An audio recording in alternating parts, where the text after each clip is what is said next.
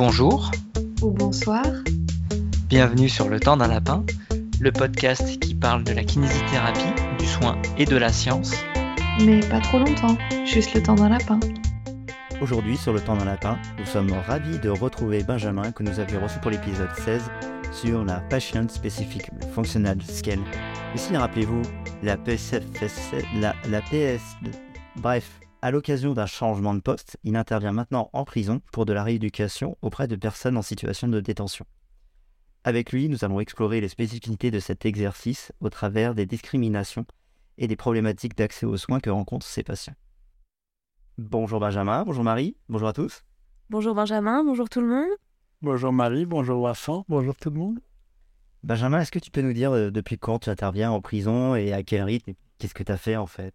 Mais du coup, j'ai commencé à l'occasion d'un passage en mi-temps salarié à l'été 2020, donc ça fait maintenant trois ans que j'ai un 10%, ça correspond à une demi-journée le lundi matin à la prison toutes les semaines. Euh, du coup, comment ça s'organise? J'ai ma pièce de consultation dans l'unité sanitaire, donc au sein de la prison. Et euh, chaque semaine, je fais mon petit listing de convocation en regardant un petit peu bah, ceux qui ont des pathologies qui ont l'air prioritaires, comme des AVC frais ou de l'orthopédie fraîche ou ce genre de choses. Et puis aussi en remontant sur euh, bah, des demandes plus anciennes pour des pathologies plus chroniques où il y aurait besoin de soins. Et je suis aidé pour choisir par euh, bah, les conseils des infirmières et les demandes spécifiques des médecins. Sachant qu'actuellement, on est un interne à, à la prison qui est vachement dispo et avec qui c'est plus facile de prioriser un petit peu les patients. J'en convoque en moyenne euh, 8 à 9 par euh, matinée et j'en ai en moyenne euh, 3 à 5 qui viennent sur ce temps-là. J'ai quand même pas mal d'absentéisme, soit pour des raisons d'organisation, parce qu'ils n'ont pas pu se rendre au rendez-vous, parce qu'il y a eu euh, des blocages dans les étages, parce que les surveillants n'ont pas ouvert les cellules ou les quartiers, parce qu'ils ont été convoqués par le travail ou par la SPIP, ou parce qu'ils ont eu une visite au parloir ou un- une convocation par un avocat. Et la communication dans la prison, c'est compliqué, donc parfois ils viennent pas pour de bonnes raisons, parfois ils viennent pas pour de mauvaises raisons, et c'est très difficile à anticiper. Donc on surbook, et occasionnellement, euh, c'est la galère. Bah, j'imagine. Quand tout se passe bien finalement et que tu te retrouves euh, débordé. Ouais, si jamais tout, tout se passe comme sur des roulettes, je me retrouve à avoir 9 patients à voir entre 9h et 11h30, mais c'est toujours beaucoup plus sportif. Sachant que c'est pas le temps de consultation auquel tu as l'habitude du coup. Euh, ouais, c'est ça. Parce que du coup, la plupart du temps, je suis assez euh, cool sur mes temps de consulte où j'ai du 35-45 minutes facilement. Euh, ça peut être une heure pour un nouveau patient compliqué, si je sais que j'en ai pas qui m'attendent en salle d'attente. Euh, les jours où, où, du coup, en 3 heures, j'en ai, j'en ai 9 à voir, c'est pas du tout le même rythme.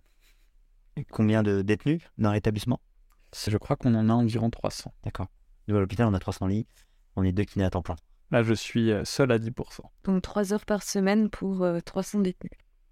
Alors Marie, actuellement tu fais un diplôme universitaire de discrimination en santé à Saint-Étienne, dont on a déjà parlé, et euh, tu as été surprise par un cours sur les personnes en situation de détention. Pour- Est-ce que tu peux nous dire ce que tu y as appris? Alors euh, oui, bien sûr. Euh, moi, j'ai fait ce diplôme pour euh, confronter mes biais. Euh, et en fait, c'est intéressant que tu parles d'absentéisme, Benjamin, parce que on a eu un cours de deux heures avec un médecin euh, qui euh, intervenait en prison justement et qui nous a expliqué que pour des raisons de sécurité, quand les détenus devaient sortir euh, de la prison, ils ne peuvent pas être mis au courant à l'avance qu'ils doivent en sortir. Donc quand tu parlais de cet absentéisme, ben, en fait, à n'importe quel rendez-vous qu'ils peuvent avoir à l'hôpital, l'institution est au courant, mais pas eux. Et du coup, rien n'empêche que eux aient déjà des projets sur ce temps-là, que ce soit une activité thérapeutique, que ce soit bah, une visite au parloir. Et euh, du coup, au dernier moment, on leur dit bon bah voilà, maintenant tu as rendez-vous à l'hôpital, il faut que tu sortes. Et ils sont tout à fait en droit de dire non. Et ça fait partie de ces bonnes raisons qui peuvent expliquer que effectivement, bah il y a des moments où ça va pas coller. Euh, typiquement, il parlait de bah, préparer une coloscopie. Euh, si l'institution pénitentiaire n'autorise pas à ce que le patient soit au courant qu'il va sortir, en fait, il faut organiser une hospitalisation avec surveillance pour la préparation à la, coloscopie pour éviter le moindre risque. Alors, si j'ai bien compris, l'idée c'est d'éviter qu'il y ait un, un plan qui se prépare, un plan d'évasion pour ces sorties-là. Et du coup, ce consentement au dernier moment, bah, j'imagine bien que dans plein de situations, euh, bah, la personne, elle a autre chose de prévu ou elle a le droit de dire non. Et quelque part, elle peut, euh, elle peut ne pas se rendre à un soin. Et ça pose des questions sur l'accès aux soins, justement, dans la façon dont on le présente.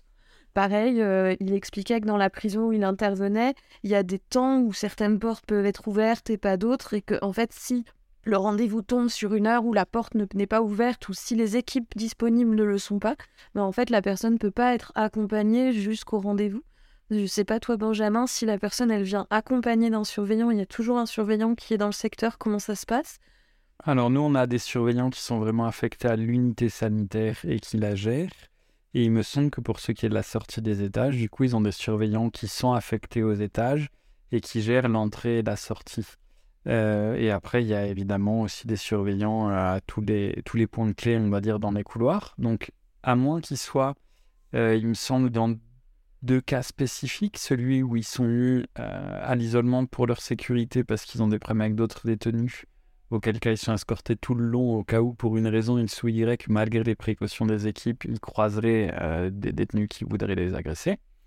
Euh, ou le cas où ils sont euh, plutôt euh, violents ou effectivement à risque d'évasion ou quelque chose comme ça, et où ils vont les escorter aussi individuellement jusqu'à l'unité sanitaire.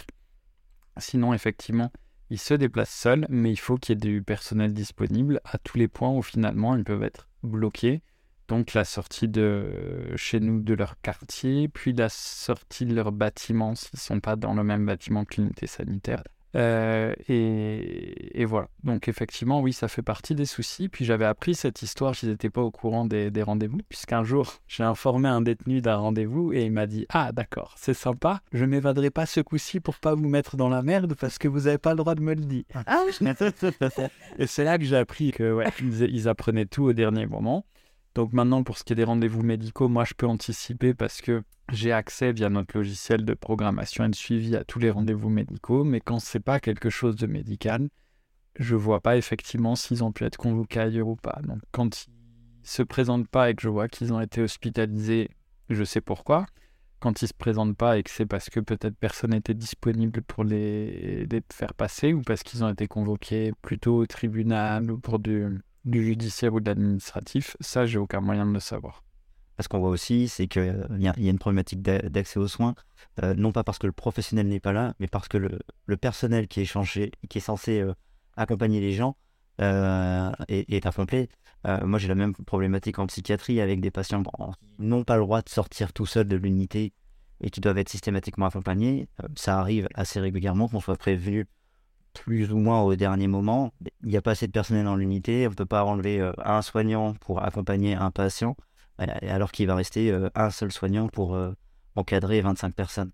En fait, ça veut dire que quand tu es en situation de détention, de privation de liberté, tu as plusieurs couches de difficultés d'accès aux soins. Comme tu disais tout à l'heure, là, tu as 3 heures par semaine pour 300 détenus, donc déjà le temps de kinésithérapie est rare et précieux. Euh, et encore, tu as un absentisme de, l'ordre de 40 à 60% visiblement, euh, qui est lié dans une bonne partie des cas à un problème d'organisation interne. Et encore, t'es pas à l'intérieur. Ça veut dire que ceux qui doivent sortir, passer une radio ou un IRM, j'imagine que l'imagerie, c'est quelque chose qui se discute encore plus en prison, vu la difficulté à les faire sortir. Euh. Alors, il y a ça. dans les difficultés que je peux te rajouter, bah, il y a les délais d'attente qui sont plus court en prison qu'en ville. Hein. Donc quand on demande un examen qui est rare et difficile à avoir et où on aurait des délais importants en ville, bah, quand on rajoute les contraintes organisationnelles liées à la prison, ça explose. Donc là justement, notre nouvelle interne, elle est plutôt pas mal parce que elle réfléchit beaucoup à ça. Elle me dit bah ok, on a ce problème avec ce patient. L'examen clé, ce serait un IRM. En fait, un IRM, je sais que si je demande aujourd'hui, j'ai dans six semaines ou dans deux mois. Donc c'est trop tard, donc on va plutôt demander une radio, un scanner, bref, on va bricoler, mais sur des examens qu'on va pouvoir obtenir beaucoup plus vite et qui vont permettre d'avancer quand même, même si c'est pas le gold standard. Donc il y a ce côté où effectivement il faut un peu ménager la chèvre et le chou. On ne peut pas les sortir n'importe comment, donc effectivement, si on n'a pas quand même de sérieuses suspicions, on va pas organiser un transfert pour un examen. Tu rajoutes aussi que bah, parfois les équipes euh, de sécurité n'ont pas du tout les mêmes euh, envies que les patients. Et là, je repense à un cas en particulier. où c'est un patient qui avait des douleurs neuropathiques du membre sup, qui est quelqu'un qui n'a pas franchement, on va dire, un physique menaçant. C'est une personne qui est en surpoids, qui est peu sportive, qui a vraiment euh, bah, une, énorme impotence fonctionnelle à l'époque où deux membres supérieurs et à un des membres inférieurs, donc il va avoir du mal à s'enfuir en courant ou à attaquer ses gardiens. Et les gardiens avaient décidé qu'ils devaient à tout prix le menotter, sachant qu'a priori, bon, quand ils ont des ordres de mission pour les extractions sanitaires, si les personnes sont réputées dangereuses ou à risque d'évasion, il y a des, cases entre guillemets qui sont prévues pour dire bah, l'entrave est obligatoire pour cette mission-là. C'était pas le cas pour ce patient et l'équipe a quand même insisté pour lui mettre. Et on s'est retrouvé avec une aggravation des symptômes neuro de fou, hein, puisqu'on avait une, attente du nerf radial qui l'ont menotté main dans le dos. Ah. Attention du nerf radial, une belle majoration des symptômes. Et du coup, derrière, bah, ce patient qui a quand même beaucoup d'autres soucis, hein, il se retrouve là en ce moment à avoir des paralysies euh, complètes, sensorielles et motrices, des deux membres inférieurs, avec fuite urinaire, etc., dans certaines positions eh ben, on a dû euh, user de trésors de diplomatie avec le médecin pour le convaincre qu'il allait sortir en extraction, que même s'il y avait des menottes, parce que l'équipe de sécurité y tenait absolument, même si nous, on pouvait mettre que c'était pas recommandé, ça n'a pas de valeur. Hein. C'est un conseil, on dit voilà, médicalement, on trouve que c'est pas adapté de lui mettre, mais si pour la sécurité, l'équipe juge que c'est nécessaire, il faut, bah voilà, on a dû passer deux semaines en allant tous les deux à tour de rôle pour discuter avec lui, pour lui dire, bah, en fait, les symptômes sont vraiment gênants. On a vraiment peur que ça persiste, que ça s'aggrave s'il n'y a pas des soins rapides. Donc maintenant, il faut sortir, faire ses examens. Et on a réussi à obtenir son accord parce qu'on lui a dit, bah voilà, là vous sortez, tous vos problèmes médicaux, on les passe en revue avant. On vous fait faire tous les examens nécessaires et c'est vraiment un tapis sur cette sortie-là. Il a dit, ok, si c'est pour tous mes problèmes, je veux bien prendre le risque d'avoir une recrudescence des douleurs ou des symptômes en post-extraction. Et donc voilà, on a ce côté où en plus, bah, l'extraction, ça peut être violent pour les détenus.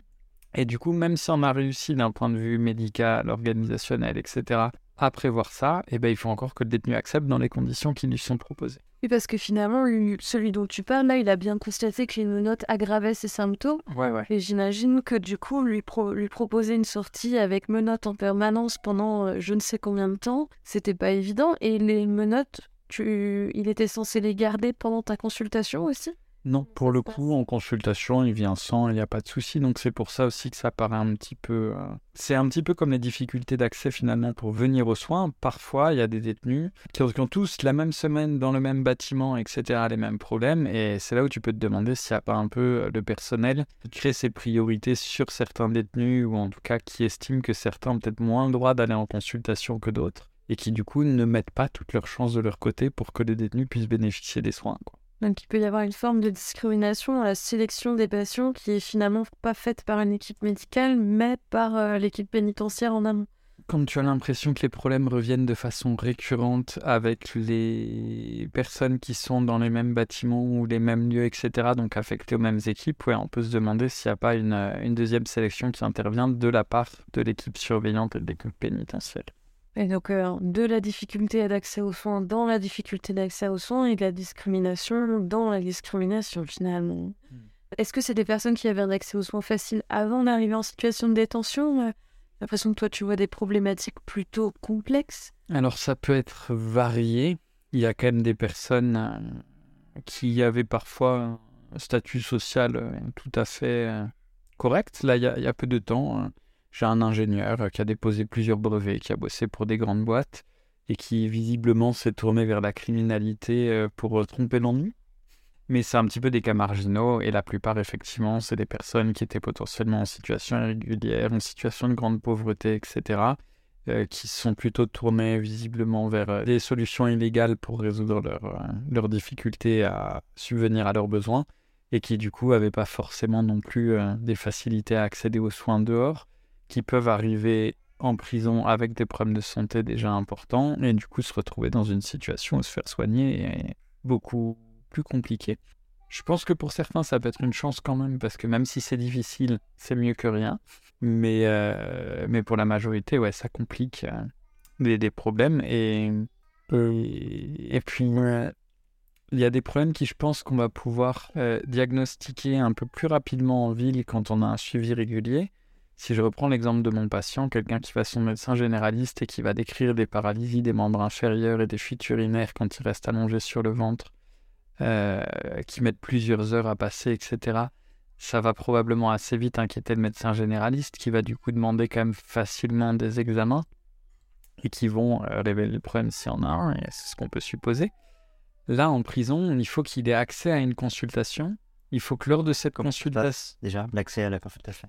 Il me semble qu'ils font des demandes du coup par courrier à l'unité sanitaire pour re- rencontrer le médecin et le médecin les convoque quand il a une disponibilité. C'est directement adressé au- à, un- à un médecin. Il y a un- Je pense que Ouais, les- ça va. Je pense que l'équipe infirmière fait en partie du tri. Et sachant que pour le coup, et on a aussi la situation où les détenus sont pas forcément conscients de la gravité de leur état ou pas dans la capacité de la communiquer et où des surveillants peuvent très bien alerter l'unité sanitaire et dire là on a un problème, il nous faut un médecin ou une infirmière. Ils sont euh, sensibilisés, formés aux problématiques de, de santé euh, physique?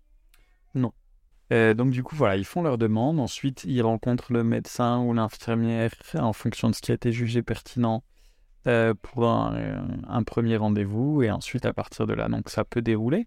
L'infirmière prend un accès direct? Probablement en accès direct, oui. Euh, notamment parce qu'on n'a pas une présence H24 évidemment de médecins sur la prison. Donc quand il y a des problématiques qui ont l'air urgentes et qui nécessitent un, un avis, le premier avis c'est souvent l'in- l'infirmière. Benjamin, tu nous disais que cette organisation du temps de travail, elle avait quand même des avantages. Est-ce que tu peux aller un peu plus loin? Ouais, euh, il y a un truc qui est entre guillemets pratique, c'est que du coup, euh, tous les patients sont conscients qu'il y a un temps de kiné qui est quand même assez limité. Euh, ceux qui ont le plus de mal à la limite avec cette notion-là, c'est ceux qui viennent d'autres centres de détention où ils ont eu des soins deux fois, trois fois, cinq fois par semaine. Et où du coup, bah, passer à une fois par semaine, ils ont du mal à conceptualiser au début. Mais voilà, l'avantage, c'est que du coup, bah, le contrat, il est assez clair quand ils viennent, s'ils ont l'air d'avoir des attentes différentes. Je leur explique que moi, de toute façon, je ne suis là que le lundi matin, que pendant trois heures, et que donc je suis euh, à la disposition de l'entièreté des détenus qui en auraient besoin, donc que je ne peux pas les recevoir une heure pour faire un massage tous les jours, par exemple, comme ils ont pu parfois bénéficier en ville ou même dans d'autres centres de détention. Et du coup, bah, que le contrat, c'est que vu le peu de temps que j'ai avec eux, je veux pouvoir leur trouver des choses qu'ils vont pouvoir faire en autonomie pour améliorer leur santé. Donc là, je pense que vous êtes sur un, discours qui ressemble un peu à ce qu'on peut en cabinet de ville. Et hum, on n'a pas le choix, mais du coup, la plupart des patients acceptent cette contrainte et disent Ok, bah, effectivement, même si j'ai que ce temps-là à disponibilité, j'ai envie de l'utiliser pour pouvoir améliorer ma santé et aller mieux.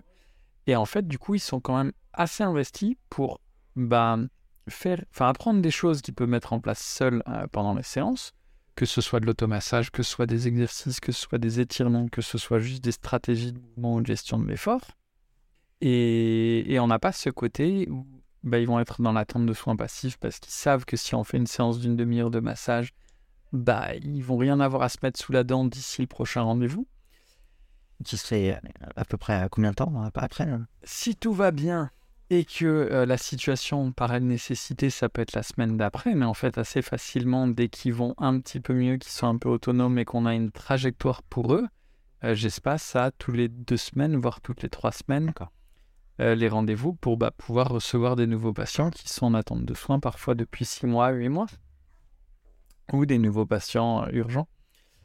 Euh, du coup, le gros avantage, c'est que bah, la plupart des patients sont vraiment dans l'acceptation de cette dynamique qui est bah, ni de leur fait ni du mien, mais qui est qu'on a peu de temps à disposition et que du coup, en peu de temps, on doit trouver des stratégies qu'ils peuvent mettre en place par eux-mêmes avec le matériel qu'ils ont à disposition dans la prison et le temps qu'ils ont à leur disposition pour améliorer leur santé.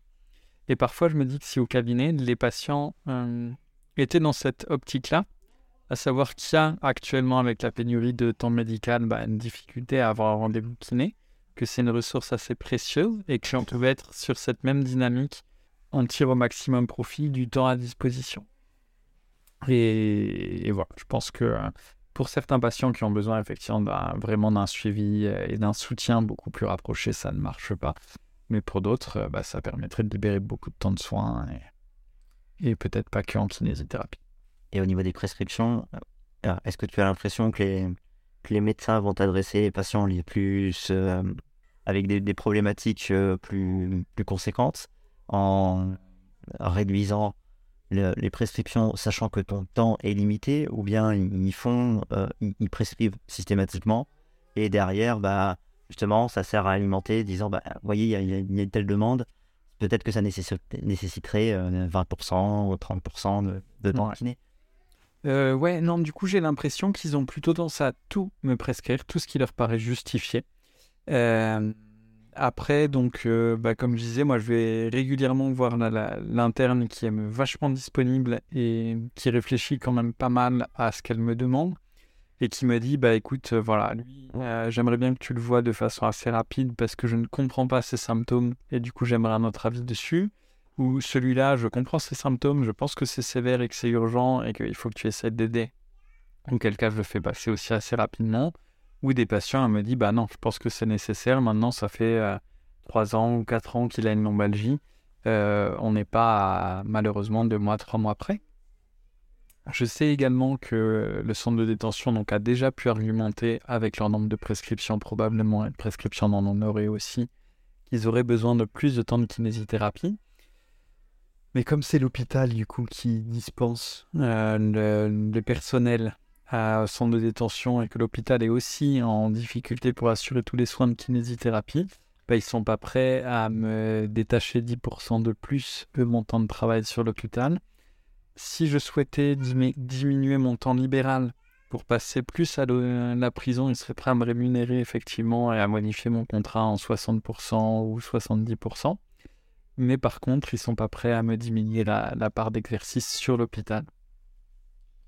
Et euh, est-ce que le, le délai entre la prescription et le moment où les, les patients vont avoir accès euh, à la kinésithérapie, euh, est-ce qu'il n'y a pas aussi un risque que finalement bah, l'histoire naturelle de la pathologie fasse son œuvre et que le patient arrive en consultation avec toi et finalement bah, euh, ça va mieux et tu as, juste à valider le, cet état de fait? Ça arrive. Je, je, je l'ai de temps en temps. Quand j'ai commencé, du coup, bah, j'ai récupéré quand même beaucoup de patients qui étaient habitués plutôt à des soins passifs euh, depuis plusieurs années par euh, les kinés qui étaient intervenus précédemment. Euh, on avait une superbe machine à ultrasons qui servait encore de façon vraiment régulière. Et, du coup, bah, depuis 10 ans. il a fallu réussir bah, à modifier un petit peu la stratégie de prise en charge de ces patients-là. Il a fallu le temps qu'ils évoluent. Il a fallu que moi aussi que je trouve une façon de travailler et de communiquer avec les détenus parce que euh, il faut un discours adapté euh, pour réussir à expliquer ce qu'on veut expliquer quand les gens n'ont pas du tout la même littératie en santé que nos patients du cabinet. Donc il m'a fallu un temps pour me mettre en route et j'ai eu une période où j'avais un an de, décalage entre le moment où je recevais les patients pour des pathologies non urgentes et le moment où la prescription avait été faite. C'est arrivé qu'il y en ait qui est du coup euh, une guérison spontanée et qui me disent bah écoutez nous, c'est très gentil m'avoir fait venir et puis je suis venu par politesse parce que bah, je suis content de voir que euh, vous avez euh, bah, entendu ma demande et, voulu m'aider même si c'est trop tard. Mais on rencontre aussi bah, beaucoup de pathologies type des neuropathies du membre supérieur qui sont souvent étiquetées en tendinite et qui du coup, bah, à coup de conseils non adaptés et de et d'absence de, traitement, pour le coup, euh, persistent vraiment pendant un an et puis aussi quelques petites pathologies euh, sévères, type probablement des myélopathies ou quoi, qui du coup, comme euh, ils voient peu des médecins, qui n'ont pas forcément de vocabulaire adapté pour exprimer leurs symptômes euh, de façon claire lors des premières consultations, etc., peuvent vraiment passer sous le, le radar avec des, pathologies plus sérieuses et complexes. Et ça, je crois que c'est quelque chose que tu rencontres aussi en, en psychiatrie. Euh, oui. Un des problèmes, c'est qu'au au niveau musculo-squelettique, déjà de manière globale, il y a un décalage entre les connaissances actuelles et euh, la, la- la formation euh, médicale qui, qui tend, qui tend à, à s'améliorer. hein. Toi, tu as, l'interne dans ton service. Moi, je vois les, les internes qui passent à, à l'hôpital. On, on sent nettement qu'il y a une progression. Mais il y a des retards par rapport à, à ces problématiques musculo-squelettiques. J'ai l'impression, typiquement, hein, ce que tu dis, la myélopathie, bah, euh, c'est quelque chose qui est pas du tout maîtrisé, qui, est, euh, qui, reste assez flou. Ça va être étiqueté euh, NCB et puis on va dire oui, bah, il y a des troubles de l'équilibre, il y a des troubles de la continence. Il y a tellement de, de facteurs confondants à côté. Il y a les traitements neuroleptiques, il y a leur, leur mode de vie. C'est des personnes, dans le cas de ma pratique, qui peuvent suriner dessus, par exemple, dans des, des comportements de, de- défiance vis-à-vis des soignants. Le jour où bah, ils continuent à suriner dessus, mais il n'y a pas eu de provocation ressentie par la personne, bah, finalement, ça va être étiqueté comme bah, elle poursuit dans son comportement. Donc c'est très difficile de faire la part des choses, et c'est ce qui est intéressant du fait que nous, l'équipe kiné, on est en dehors des services de soins aussi, c'est qu'on n'est pas dans cette relation. Donc on a un, regard extérieur, euh, qui est parfois un regard naïf aussi. On n'est pas plus intelligent que nos collègues qui sont dans les unités de soins, mais ça nous permet de, prendre un peu de recul et de poser la question. Des, fois, ça va nous, permettre de, mettre le doigt sur euh, Ah bon, bah, on va peut-être aller faire un IRM médulaire. Et un, autre problème, comme en médecine de ville, c'est euh, encore une fois, si l'imagerie est normale ou euh, avec des, signes relativement faibles, mais quand même là, eh ben on va avoir tendance à pas prendre en compte et à pas étiqueter la personne. Dire, bah, tiens, il y a une compression médulaire, mais il n'y a pas de, de signe de souffrance de la moelle à l'IRM. Donc, bah, c'est pas une myélopathie. Alors qu'en fait, bah, les signes de souffrance médulaire, ils vont apparaître avec le temps à l'IRM. Et euh, on peut même se dire que quand ils sont présents à l'IRM, bah, c'est déjà euh, trop tard. Il y a déjà des dégâts sur, la- les différentes structures. Les patients vont se retrouver avec des symptômes qui sont cognés et revenir en arrière, essayer de récupérer ça, ça va être beaucoup plus difficile. Sachant qu'il y a toutes les problématiques de discrimination qui vont tourner autour, euh, notamment les problématiques d'agisme. Une personne un peu plus âgée qui a des troubles urinaires, elle a tout à fait le droit d'avoir un trouble urinaire parce qu'un trouble vésico-sphinctérien euh, d'ordre euh, hum, contrôle du périnée ou autre, mais qui peut être finalement d'origine médulaire aussi. parce que c'est pareil, la problématique du suivi gynécologique en psychiatrie ou pour les... Alors je sais pas si toi tu as des femmes ou t'as prison, mais voilà, de, du suivi gynécologique peut être problématique aussi. On peut très bien imaginer une concomitance. euh, Tu disais NCB tout à l'heure, c'est pour névralgie cervico-brachiale, c'est les douleurs euh, qui vont de l'épaule jusqu'à la main et qui sont euh, attribuées à une souffrance du nerf. Ce serait un peu l'équivalent de la sciatique pour euh, vulgariser énormément la sciatique du membre supérieur. Effectivement, tu as plein de raisons d'étiqueter ces différentes problématiques sur différentes causes et du coup de louper cette cause centrale, surtout comme elle est mal connue. Exactement, il y, a- il y a plein de problématiques de santé, bah, dans ce qui nous concerne, de problématiques de santé physique, euh, qui sont euh, normalisées à des euh, stéréotypes de, de patients. Mm. Euh, la personne âgée, bah, elle est incontinente, bah, c'est normal, elle est âgée. Elle a mal, bah, c'est normal, hein, quand t'es quand t'es âgé, t'as mal. Et du coup, il- j'ai l'impression, en psychiatrie en tout cas, que c'est exacerbé. C'est-à-dire, faudrait que les patients collent là-dedans et du coup, euh, essayer de les extraire de cette représentation classique qu'on a de la personne âgée qui se fait un peu pipitu, qui, qui- qui est douloureuse, qui se plaint, qui a du mal à lever les épaules. Et ben, il faudrait surtout pas essayer de changer ça.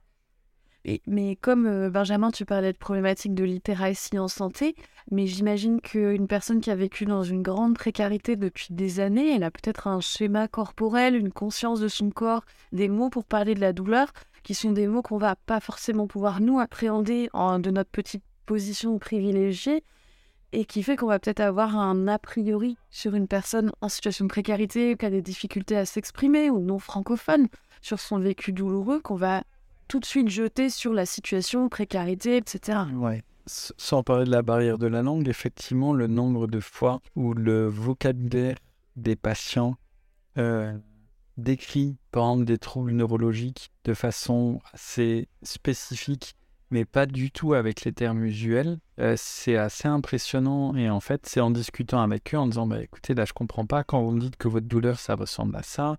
Est-ce qu'on pourrait utiliser plutôt ces mots-là ou ces mots-là pour la décrire et, finalement, en, essayant vraiment de creuser sur cette description de douleur qui avait l'air étrange, mais qui correspondait pas aux euh, brûlures, froid douloureux, décharges électriques que nous, on a appris dans notre DN4, etc., on s'aperçoit que si, si, c'est bien ce type de symptômes que le patient essaie de décrire, mais avec ces mots et ces représentations qui sont euh, peut-être celles d'une personne qui a vécu dans un pays étranger, dans une autre culture, avec une langue maternelle qui n'est pas le français, même s'il l'a appris par la suite.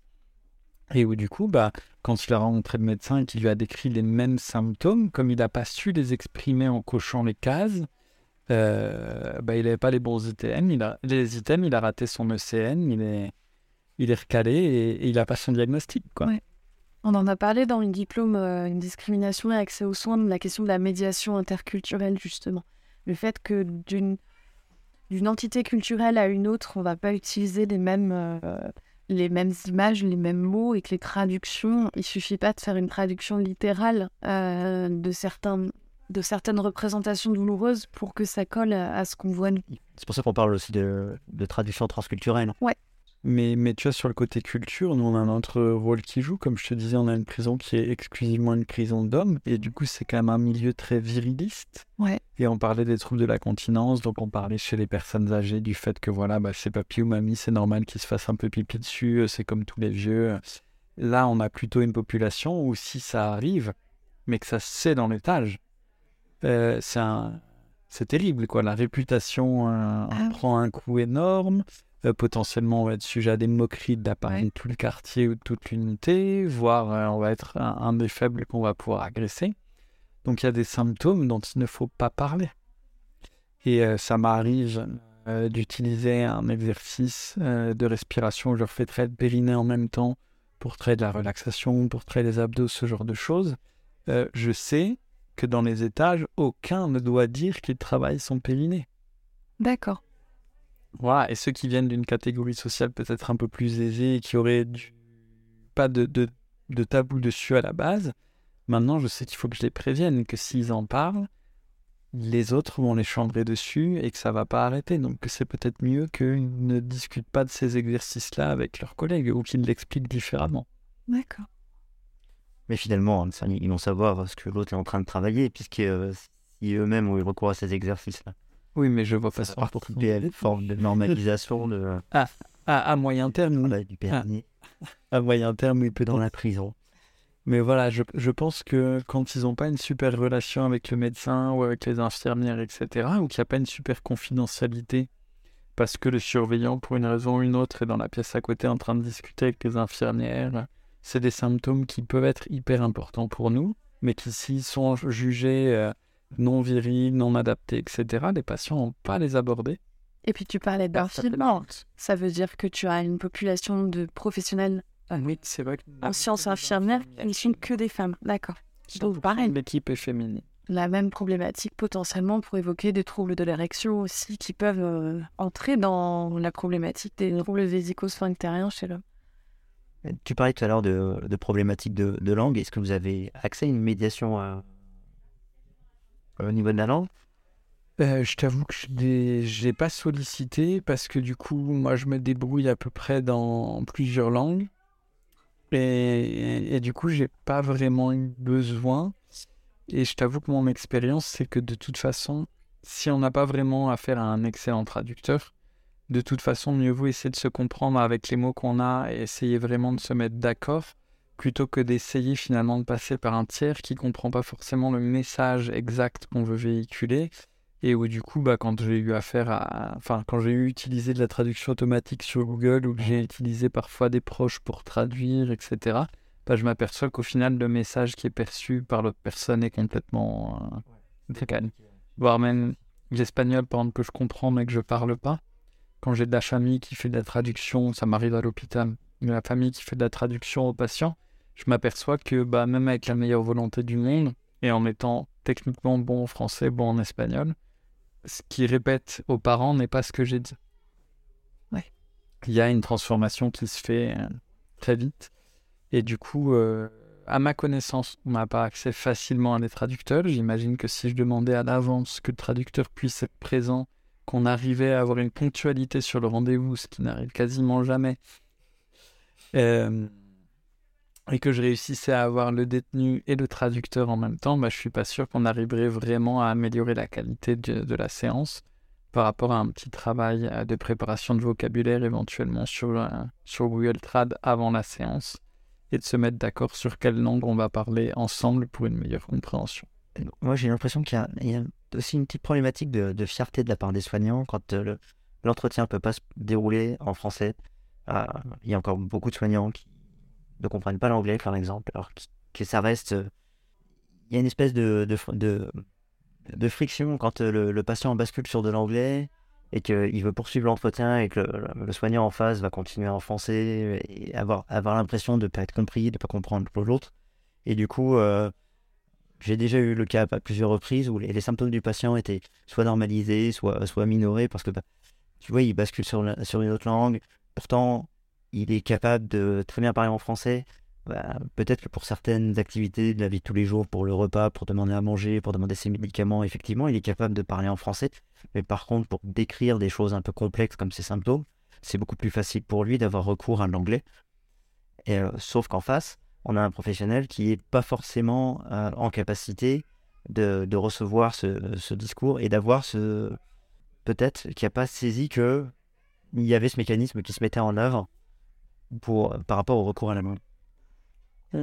Tu voudrais parler d'une forme d'hypersimplification, euh, un petit peu comme les personnes malentendantes à qui on va parler très fort et très lentement en utilisant beaucoup moins de mots euh, et en, infantilisant finalement la personne parce qu'elle est malentendante. Et que du coup, on n'arrive pas à imaginer qu'en passant vers un vocabulaire anglais, on puisse avoir une description plus fournie et plus étayée de sa situation euh, parce qu'il est plus en capacité de le faire et qu'on est obligé de réduire notre champ lexical. et, en psychiatrie, euh, typiquement, on a eu le cas dernièrement où, en, gros, bah, la, conclusion des soignants, c'était bah, en fait, il se fout de nous, il parle très bien français, mais euh, euh, finalement, il veut, il veut nous parler en anglais, c'est pour, se, pour se mettre en valeur. Oui, alors tu parlais de la question d'ego, là, on est de l'ego qui amène la discrimination et de l'accès au sens. C'est tout le sujet de ce diplôme.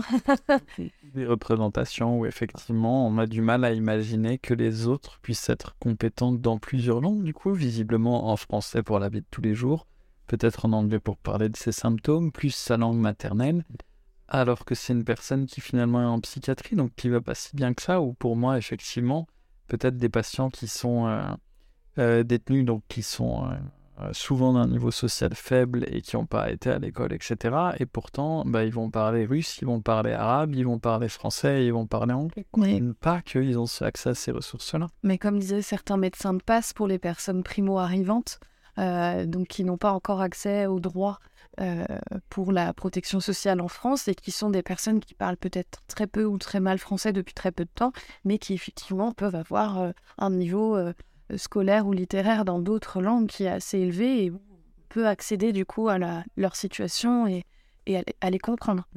Je pense qu'il peut y avoir encore un petit truc, c'est que c'est euh, on peut avoir peur de mal faire aussi. Moi, je sais que parfois, je, je, sens que les gens ont un très fort accent quand ils parlent en français ou qu'ils ont l'air de chercher leurs mots.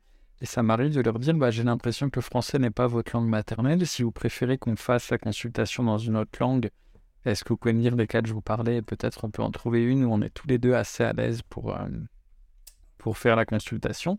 Et euh, parfois, bah, je sens que ça vexe un petit peu quand même, parce que la personne se sent quand même vraiment compétente en français. Et, voilà, je me dis, il y a peut-être un peu aussi cette peur de mal faire à proposer une autre langue. Euh, de leur part que de la, de, la nôtre, finalement. Eh bien, merci Benjamin d'être venu nous parler de cet exercice en, en milieu carcéral.